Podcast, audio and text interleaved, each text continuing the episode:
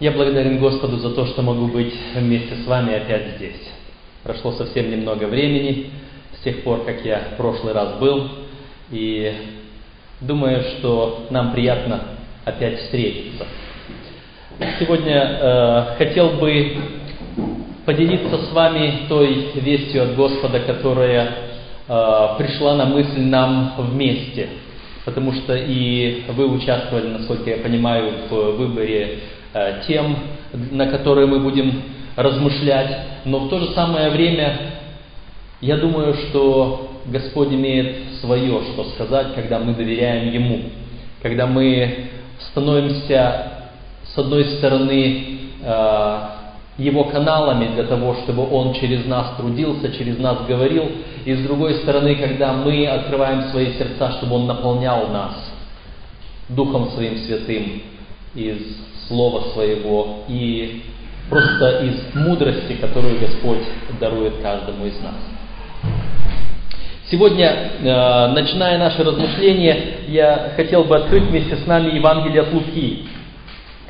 Евангелие от Луки давайте вместе откроем и э, прочитаем в 12 главе несколько текстов. Начинаются они, кажется, осудительно – но это не потому, что я хочу адресовать к вам эти слова.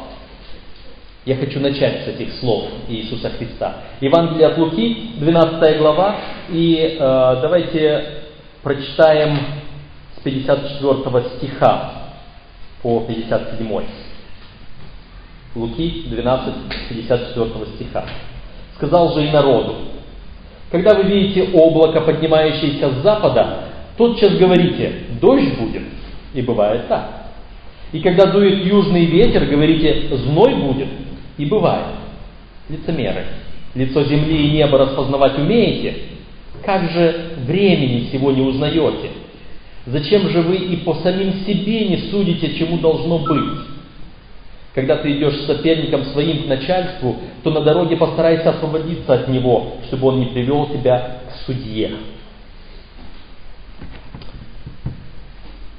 Вот такие слова Господь сказал народу.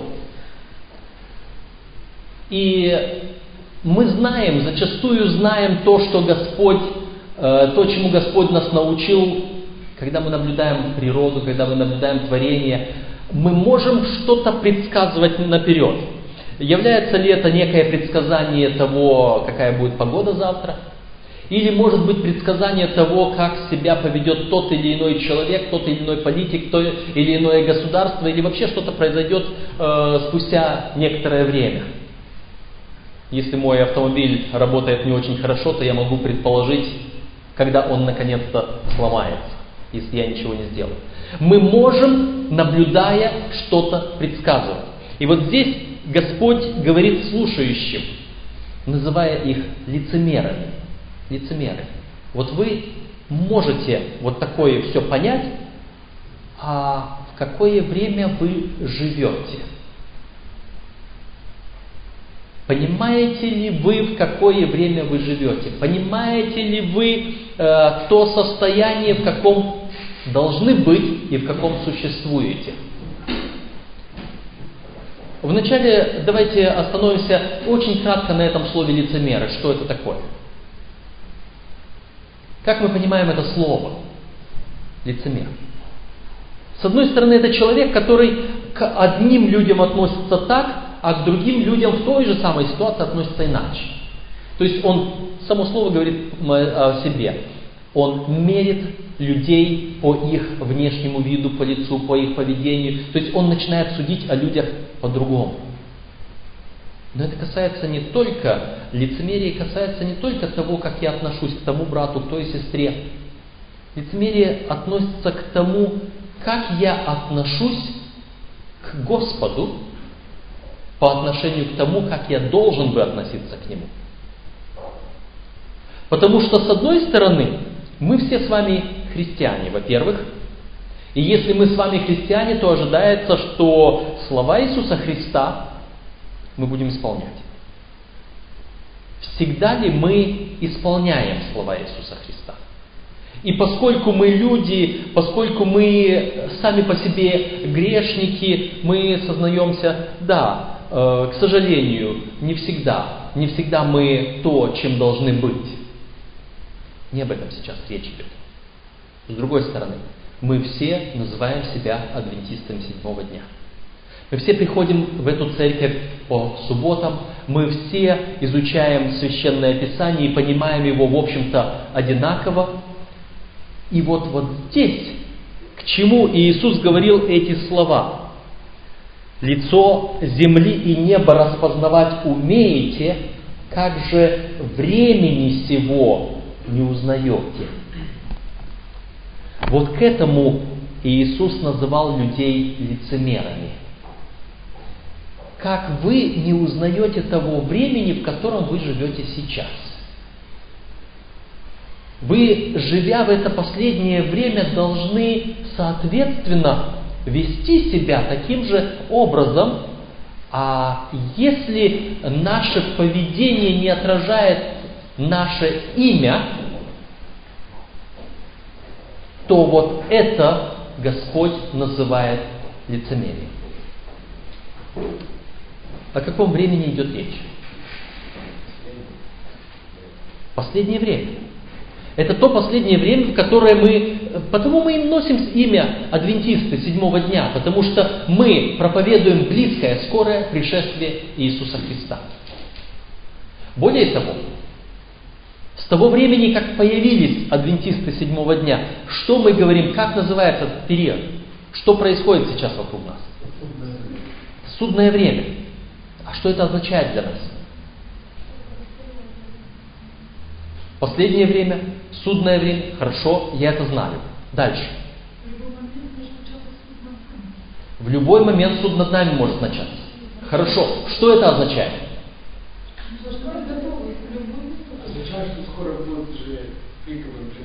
Давайте мы подумаем о том, э, как э, вот это понимание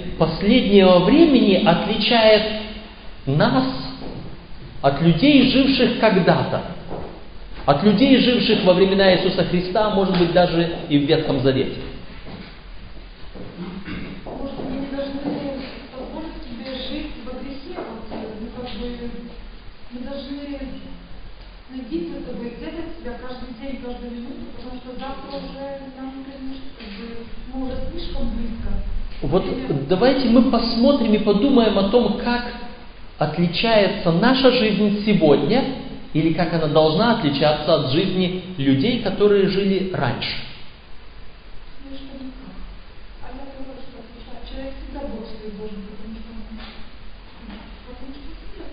Вот, вот смотрите, мы не знаем, когда наша жизнь прервется. Вы согласны?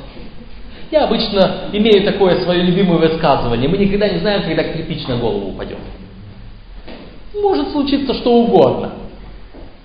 И я могу выйти, открыть дверь, а за дверью кирпич падает мне на голову, и все, и меня нет.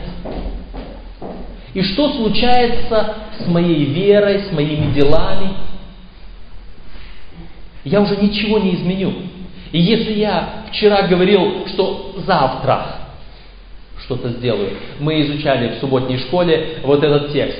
Эм, вот вы, говорящие, завтра мы на следующий год будем делать то и другое, и вы не знаете, что ваша жизнь как пар, и что это все не в ваших руках.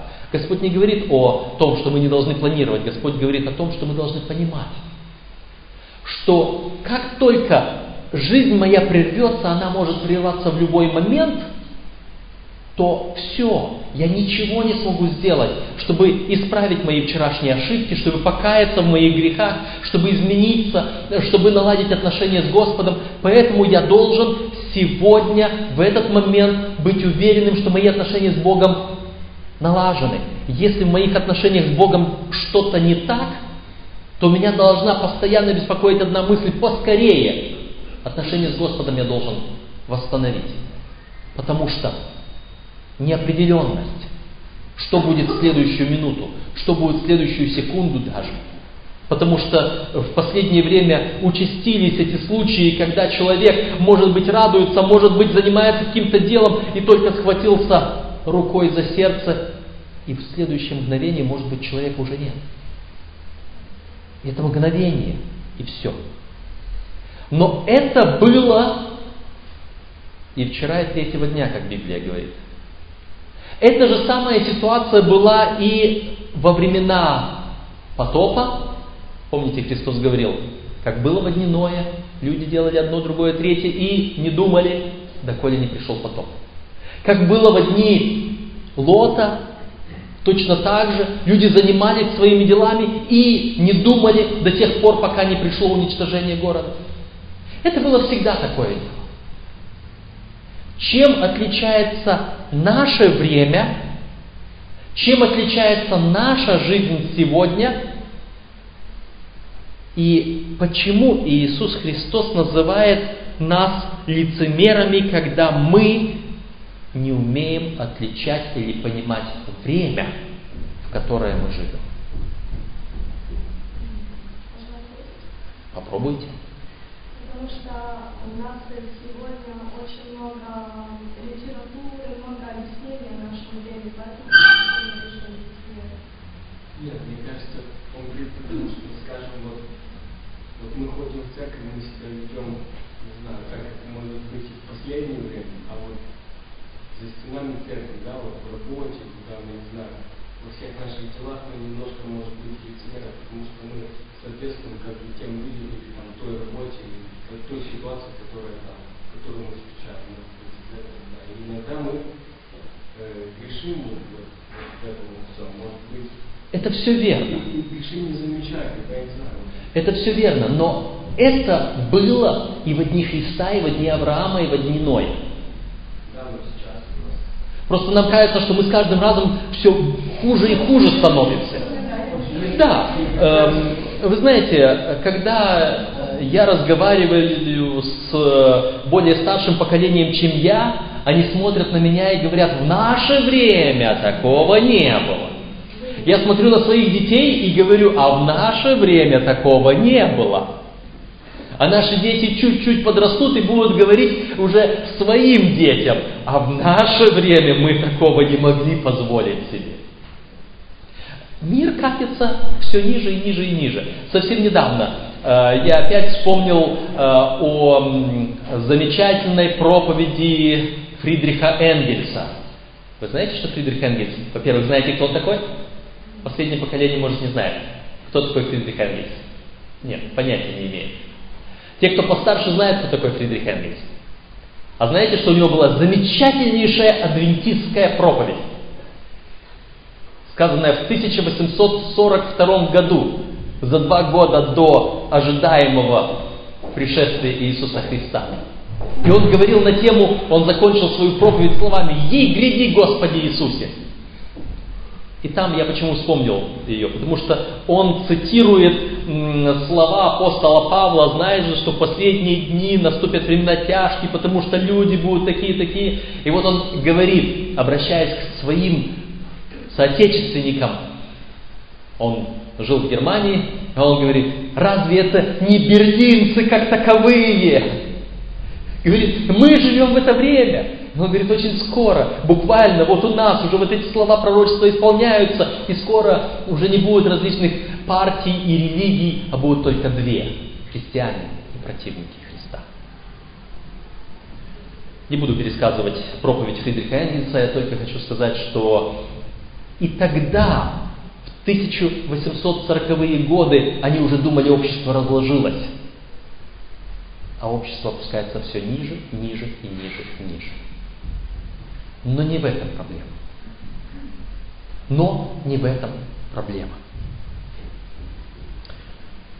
Я вспоминаю случай, когда меня пригласили на печальное событие, на похороны моего хорошего друга, служителя церкви.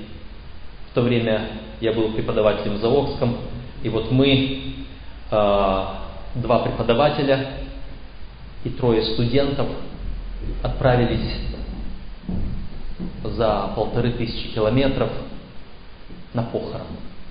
Потому что это мой хороший друг, это отец моей студентки. Он пятницу вечером, после замечательнейшего богослужения, после удивительнейшей проповеди, о которой потом люди в церкви вспоминали, что это была самая лучшая его проповедь, не дошел домой. Он вышел из церкви после богослужения, прошел, может быть, минут пять, и автомобиль его сбивает насмерть. Тяжелая утрата. Я помню, что мне нужно было тогда, в следующую субботу, говорить проповедь в церкви, вспоминая это, то, что произошло. И я тогда сказал то, во что я верил и что я думал. Я сказал, что я верю, что это был тот момент, когда там на небесном суде прозвучало его имя. И когда на небесном суде, и мы не знаем, когда на небесном суде мое имя прозвучит, когда на небесном суде звучит имя какого-либо человека, у Бога есть два варианта действий. Один вариант действий – закрыть глаза этому человеку, потому что его имя прозвучало. Потому что его участь сейчас будет окончательно решаться. И дальше он ничего уже не сможет сделать. Благодать для него закрылась. И Господь разбирает его дело. Если он был праведным, то он будет праведным. То он будет признан праведным, и он будет воскрешен в первом воскресении, когда Христос явится. Если будет найдено, что он не был праведным, суд это определит, и суд оставит его для более детального рассмотрения уже в его присутствии после пришествия Иисуса Христа. Нам Священное Писание говорит, что время начаться суду с Дома Божьего. И мы знаем, что в 1844 году суд начался с Дома Божьего. Суд начался с тех, которые причисляли себя к Дому Божьему, с тех, которые называли себя верующими, он начался с Адама и дальше. Другие люди, которые жили на протяжении веков. И в какой-то момент он переходит на нас живых. И в какой-то момент встает Господь и говорит следующее. Но это одно, что Господь может сделать. Он может закрыть глаза этому человеку. И я верю, что тогда вот этот мой друг, мой коллега, служитель церкви, когда он произнес наилучшую проповедь, как свидетельствовали в его церкви, когда он поднял церковь до наивысшего духовного состояния, Господь сказал, вот теперь то время, когда я хочу тебя взять. Потому что вот теперь то время, когда ты гарантированно будешь со мною. Хорошо, если это так получается. В той ситуации церковь очень скоро узнала, что действительно это было причиной. Потому что э, спустя пару месяцев я опять был в том городе, в той церкви, и ко мне подошли два человека, которые приняли крещение только потому, что для них вот эта проповедь последняя, проповедь без слов – оказало серьезное значение. Но второй вариант, который имеет Господь, когда Он называет наше имя на небесном суде. Последняя страничка Библии. 22 глава книги Откровения. И здесь записаны в 11 стихе слова, которые Господь произносит в то время, когда некоторые имена появляются на суде. И это слова. Откровение 22.11. Неправедный пусть еще делает неправду, нечистый пусть еще сквернится, праведный да творит правду еще, и святой да освящается еще. Я думаю, многие из нас знают такую детскую игру, когда тут ребята как-то ведут себя, прыгают, скачут, играют. В это время то ли музыка, то ли кто-то в ладоши хлопает, то ли еще каким-то образом. И потом вдруг все прекращается, и команда «Замри!» И кто в каком положении остался, вот так он и должен стоять. И все. Вот это слова Господа «Замри!» И в каком положении ты был, в таком положении и ты останешься. С одной стороны, Священное Писание говорит, что те, которые с Господом, лукавый уже не приблизится к Нему. Что это означает? Не то, что не будет обольщать, даже не приблизится – Потому что Господь сказал, замри, и если я был праведный, я буду праведным еще. Если я был святым, я буду освящаться еще. Уже ничто не сможет опустить меня ниже. Потому что вокруг меня будет вот это кольцо ангелов. Потому что для меня благодать закроется, и для сатаны дверь к моему обольщению закроется. А я буду жить. И это только потому, что Господь определил в данном случае мы говорим обо мне, может это не обо мне, может о ком-либо из вас. Мы не знаем. Потому что Господь определил, что вот этот человек, он уже живым встретит Господа. Потому что нецелесообразно ему закрывать глаза. Потому что уже скоро явление Господне. Вы знаете, что сегодня все признаки указывают на то, что явление Господне уже очень скоро. Вы знаете, что сегодня мы живем в то время, когда пророчества сбываются у нас на глазах. Мы сегодня днем общались и вспоминали те события, которые произошли буквально в этом году. В конце весны харизматическая церковь объединилась с католической церковью в конце лета руководитель иудеев предложил папе римскому создать организацию объединенных религий и возглавить ее. Неделю назад патриарх Варфоломей, это патриарх греческой церкви, православный, и папа римский совершили молитву о единстве этих двух церквей. Вы понимаете, что происходит на наших глазах? Слышали о том, что в мусульмане молились уже недавно перед вопросом, были раньше, э, Возможно, я этот момент упустил. Не все можно узнать и услышать. Но суть заключается в следующем. То, о чем было написано в книге «Великая борьба», в других свидетельствах духопророчества. То, что многие люди пытались подвергнуть сомнению и даже насмехаться над этим. Мы видим, как это совершается у нас на глазах. И с каждым разом все больше, более ясно, более сильно, более отчетливо. Какое время мы живем. И поэтому я не знаю, сколько времени пройдет. 30 дней или 30 лет. Но Христос очень скоро придет. И я думаю, что это не будет 30 лет.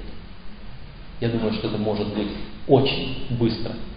Хотя мы будем еще говорить, что это значит для нас и почему мы иногда можем оставаться лицемерами. Но возвращаемся к этому тексту, к этой команде «Замри». А если я в этот момент оказался не с Господом.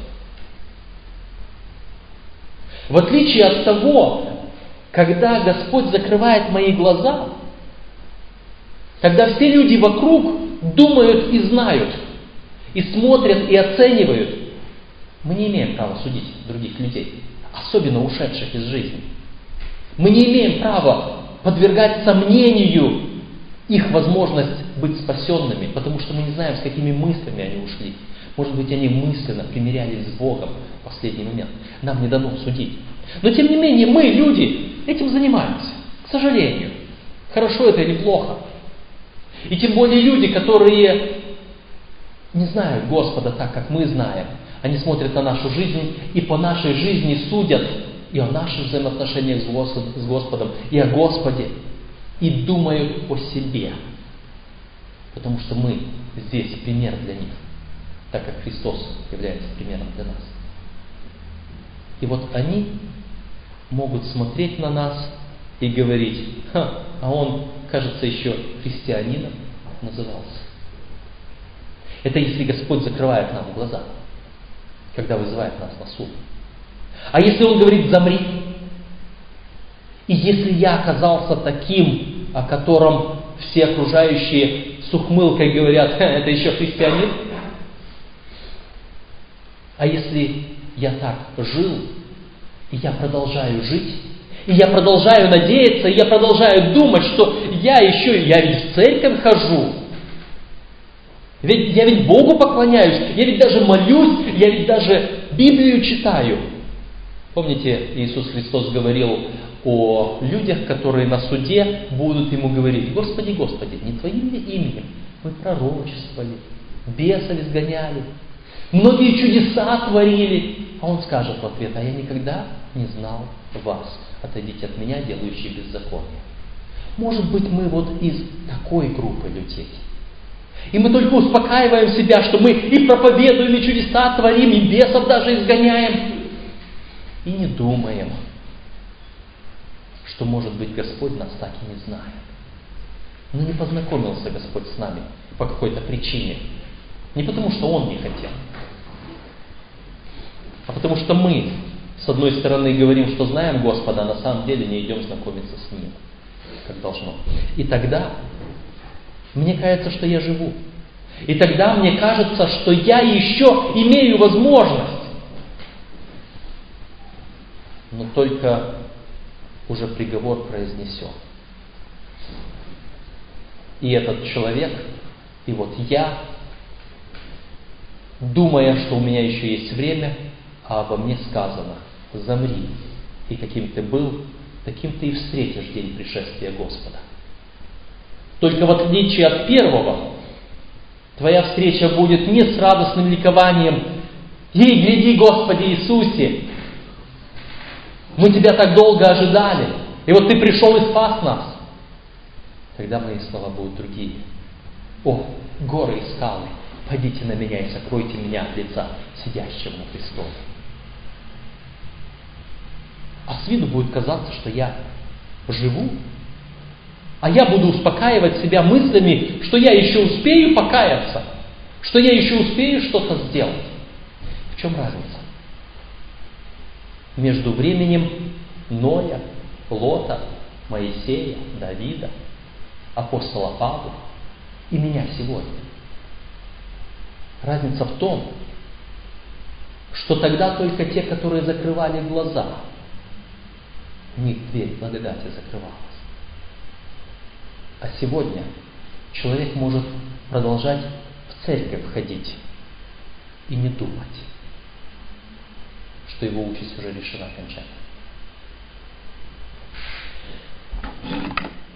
Сегодня мы говорим о том, что с 1844 года началось очищение святилища небесного от наших грехов. Это мы так по-другому называем, представляем себе тот суд, который происходит на небе. И давайте посмотрим на текст из книги Левит, 23 главы, стих 29.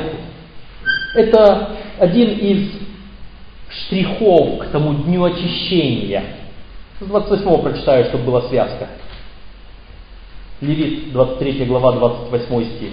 Никакого дела не делайте в день сей, ибо это день очищения, дабы очистить вас перед лицом Господа Бога вашего. 29 стих. А всякая душа, которая не смирит себя в этот день, истребится из народа своего.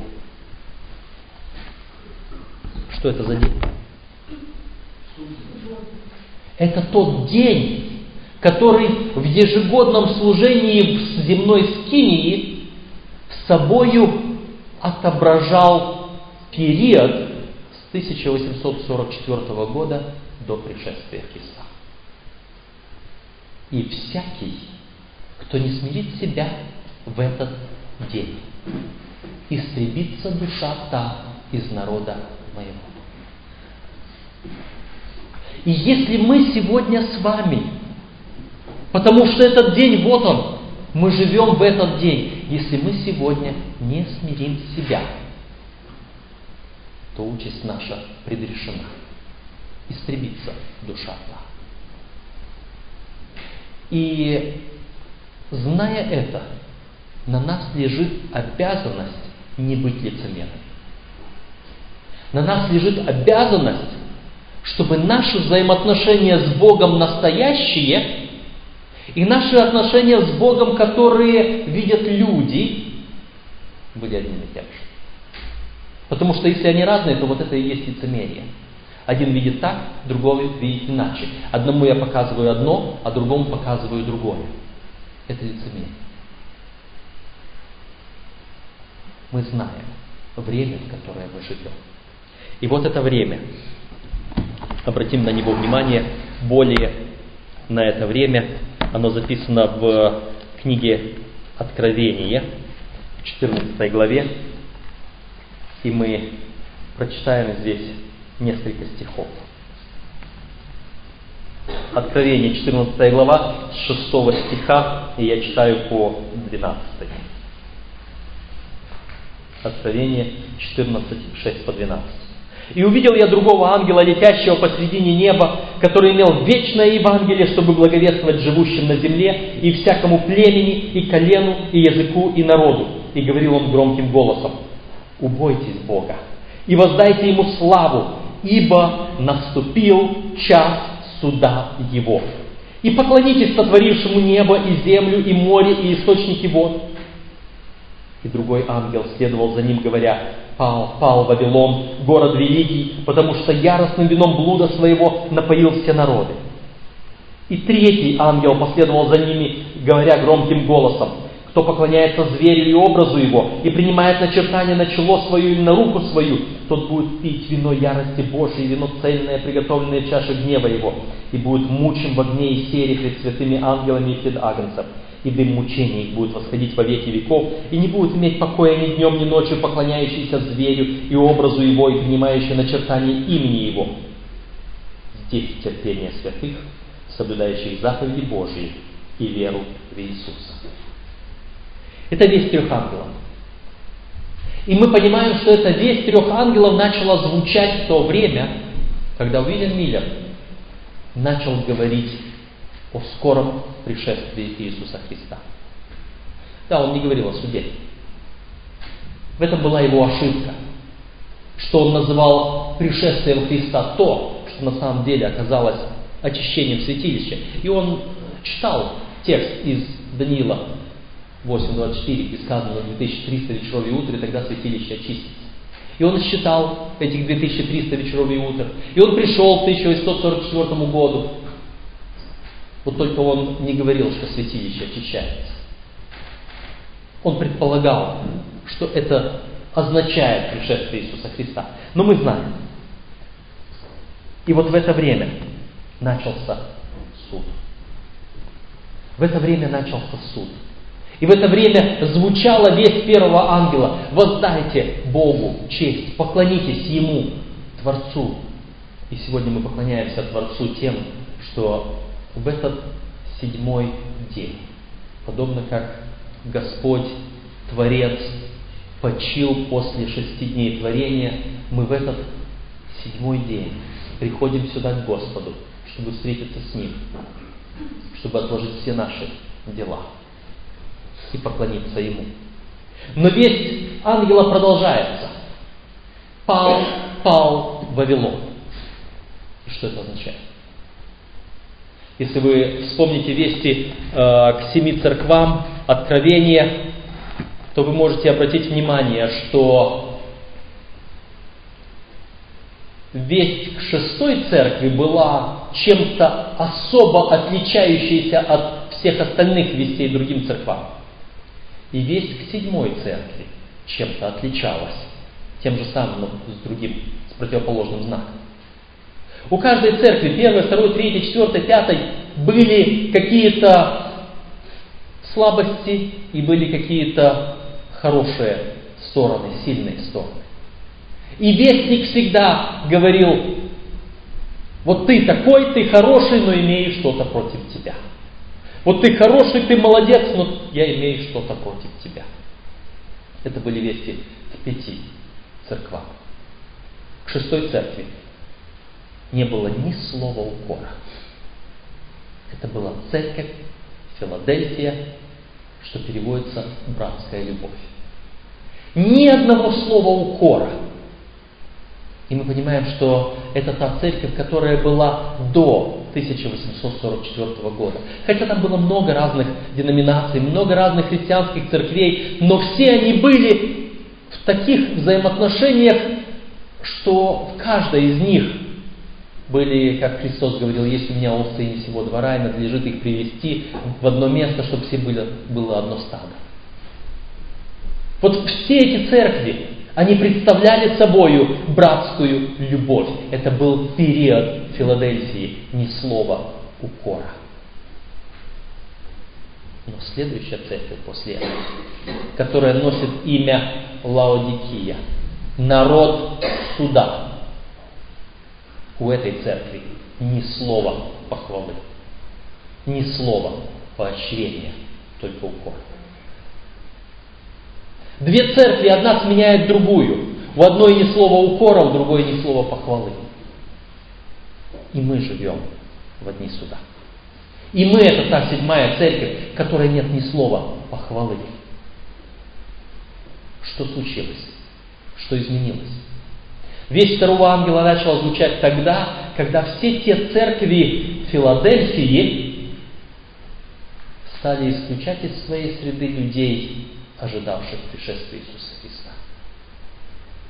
И это началось падение Вавилона. И тогда прозвучала весть. Весть прозвучала та, которая записана дальше в 18 главе Откровения. Откровение, 18 глава. Прочитаем первые два стиха, а потом прочитаем 4 и 5 стихи. Откровение, 18 глава, я читаю с первого стиха. После всего я увидел иного ангела, сходящего с неба, и имеющего власть великую. Земля осветилась от славы его. И воскликнул он сильно, громким голосом говоря, «Пал, пал Вавилон, великая блудница, сделался жилищем бесов и пристанищем всякому нечистому духу, пристанищем всякой нечистой и отвратительной птицы, ибо яростным вином блудодеяния своего она напоила все народы». Дальше, с 4 стиха. «И услышал я иной голос неба говорящий, «Выйди от нее, народ мой, чтобы не участвовать вам в грехах ее и не подвергнуться язвам ее, ибо грехи ее дошли до неба, и Бог воспомянул неправды ее. Всякая весть от Бога, она имеет смысл только тогда, когда у нее есть призыв к действию. Речь идет не просто о информации, в какое время мы живем. Речь идет о чем-то серьезном и важном. И вот здесь есть призыв. Выйди из нее, народ мой, чтобы вам не участвовать в грехах и чтобы вам не подвергнуться язвам. Эта весть третьего ангела звучит до сих пор. Звучит все еще к нам. И мы не знаем, когда Господь скажет о нас замри. Мы не знаем этого момента. Но мы знаем, что мы должны сделать. Выйди, отделись,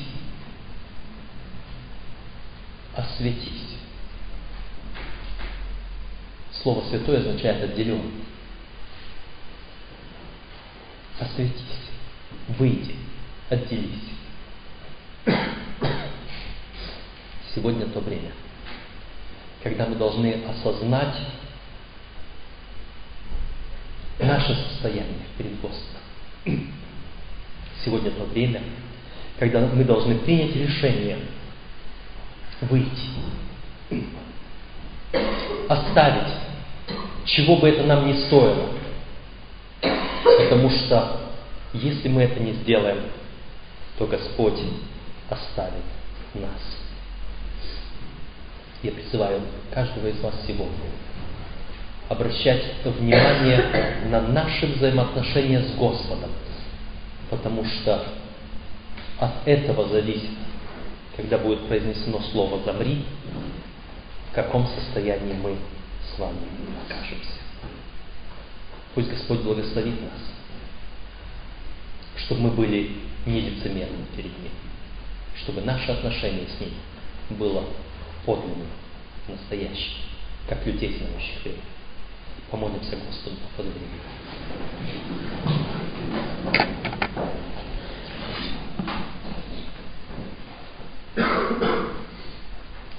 Наш Господь, мы благодарны Тебе за то, что Ты сегодня еще простираешь благодатное время для нас, для Твоего народа. Мы благодарны Тебе за то, что мы сегодня еще можем слышать весть, которую Ты произносишь для каждого из нас, чтобы мы знали время. Останови нас на наших путях, обрати нас на путь истины к Тебе и даруй, чтобы наши отношения были истинными, наилучшими и правильными. Чтобы Ты нашел нас в самых лучших отношениях с Тобою, и чтобы Твои слова для нас были только однозначными. Праведный дотворит правду еще, святый да освящается еще. Во имя Иисуса просим. Аминь. Аминь.